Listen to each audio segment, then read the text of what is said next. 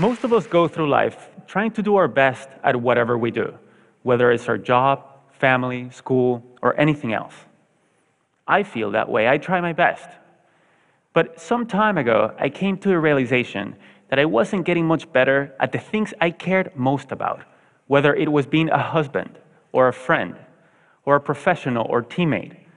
And I wasn't improving much at those things, even though I was spending a lot of time working hard at them. I've since realized from conversations I've had and from research that this stagnation, despite hard work, turns out to be pretty common.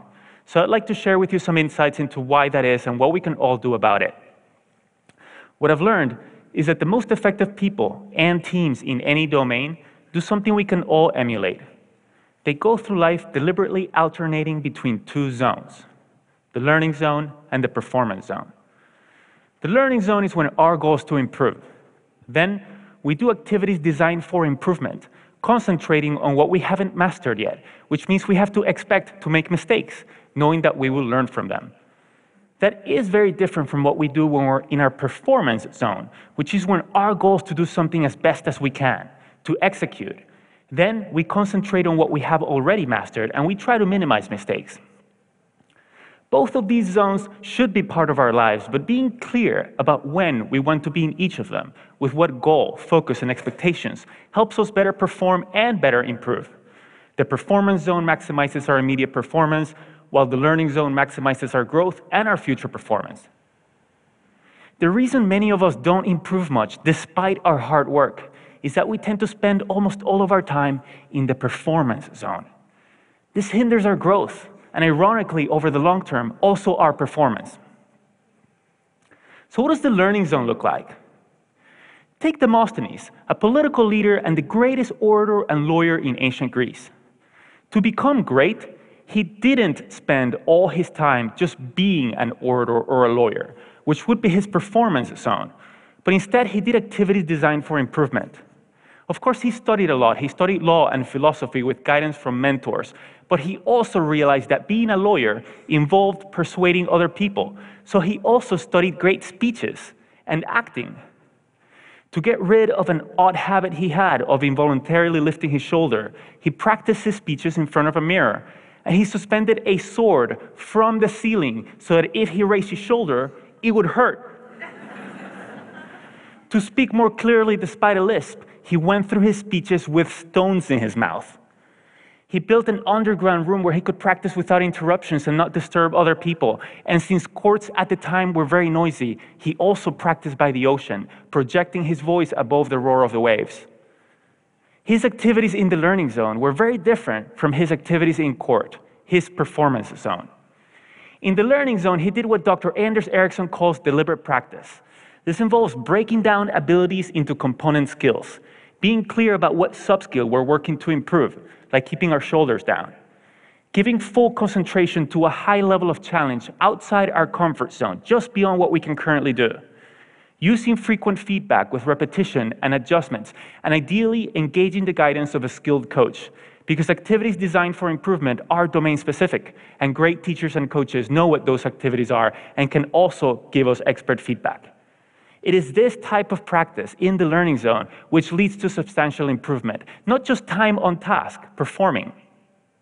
For example, research shows that after the first couple of years working in a profession, performance usually plateaus. This has been shown to be true in teaching, general medicine, nursing, and other fields. And it happens because once we think we've become good enough, adequate, then we stop spending time in the learning zone. We focus all our time on just doing our job, performing which turns out not to be a great way to improve. But the people who continue to spend time in the learning zone do continue to always improve. The best salespeople, at least once a week, do activities with the goal of improvement. They read to extend their knowledge, consult with colleagues or domain experts, try out new strategies, solicit feedback, and reflect. The best chess players spend a lot of time not playing games of chess, which would be their performance zone, but trying to predict the moves grandmasters made and analyzing them. Each of us has probably spent many, many, many hours typing on a computer without getting faster. But if we spent 10 to, 10 to 20 minutes each day fully concentrated on typing 10 to 20% faster than our current reliable speed, we would get faster, especially if we also identify what mistakes we're making and practice typing those words. That's deliberate practice. In what other parts of our lives, perhaps that we care more about, are we working hard but not improving much because we're always in the performance zone? Now, this is not to say that the performance zone has no value. It very much does. When I needed knee surgery, I didn't tell the surgeon, poke around in there and focus on what you don't know. we'll learn from your mistakes. I looked for a surgeon who I thought would do a good job, and I wanted her to do a good job. Being in the performance zone allows us to get things done as best as we can. It can also be motivating, and it provides us with information to identify what to focus on next when we go back to the learning zone. So the way to high performance is to alternate between the learning zone and the performance zone, purposefully building our skills in the learning zone, then applying those skills in the performance zone. When Beyonce is on tour, during the concert, she's in her performance zone. But every night when she gets back to the hotel room, she goes right back into her learning zone. She watches a video of the show that just ended. She identifies opportunities for improvement for herself, her dancers, and her camera staff. And the next morning, everyone receives pages of notes with what to adjust, which they then work on during the day before the next performance. It's a spiral to ever increasing capabilities, but we need to know when we seek to learn and when we seek to perform. And while we want to spend time doing both, the more time we spend in the learning zone, the more we'll improve. So, how can we spend more time in the learning zone? First, we must believe and understand that we can improve, what we call a growth mindset. Second, we must want to improve at that particular skill. There has to be a purpose we care about because it takes time and effort. Third, we must have an idea about how to improve, what we can do to improve. Not how I used to practice the guitar as a teenager, performing songs over and over again, but doing deliberate practice. And fourth, we must be in a low stakes situation. Because if mistakes are to be expected, then the consequence of making them must not be catastrophic or even very significant. A tightrope walker doesn't practice new tricks without a net underneath, and an athlete wouldn't set out to first try a new move during a championship match. One reason that in our lives we spend so much time in the performance zone is that our environments often are unnecessarily high stakes. We create social risks for one another, even in schools which are supposed to be all about learning, and I'm not talking about standardized tests. I mean that every minute of every day, many students in elementary schools through colleges feel that if they make a mistake, others will think less of them.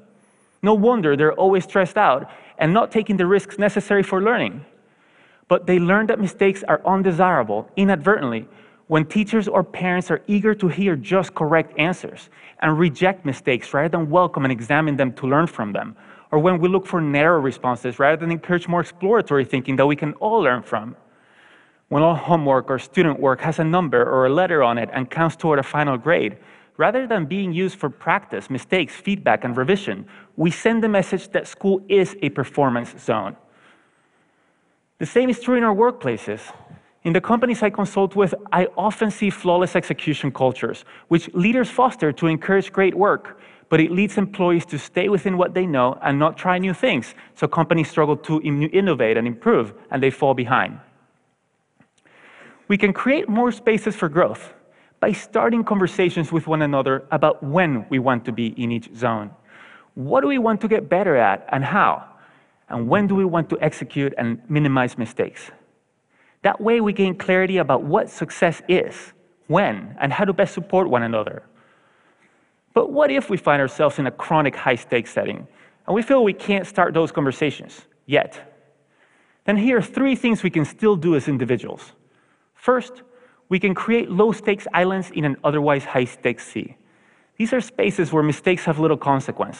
For example, we might find a mentor or a trusted colleague with whom we can exchange ideas or have vulnerable conversations or even role play.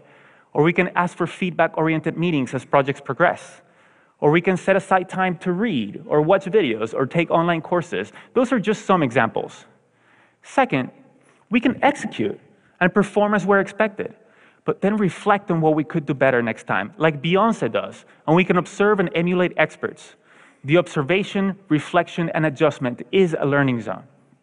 And finally, we can lead and lower the stakes for others by sharing what we want to get better at, by asking questions about what we don't know, by soliciting feedback, and by sharing our mistakes and what we've learned from them so that others can feel safe to do the same. Real confidence is about modeling ongoing learning. What if, instead of spending our lives doing, doing, doing, performing, performing, performing, we spent more time exploring, asking, listening, experimenting, reflecting, striving, and becoming? What if we each always had something we were working to improve? What if we created more low stakes islands and waters? And what if we got clear within ourselves and with our teammates about when we seek to learn and when we seek to perform so that our efforts can become more consequential, our improvement never ending, and our best even better? Thank you.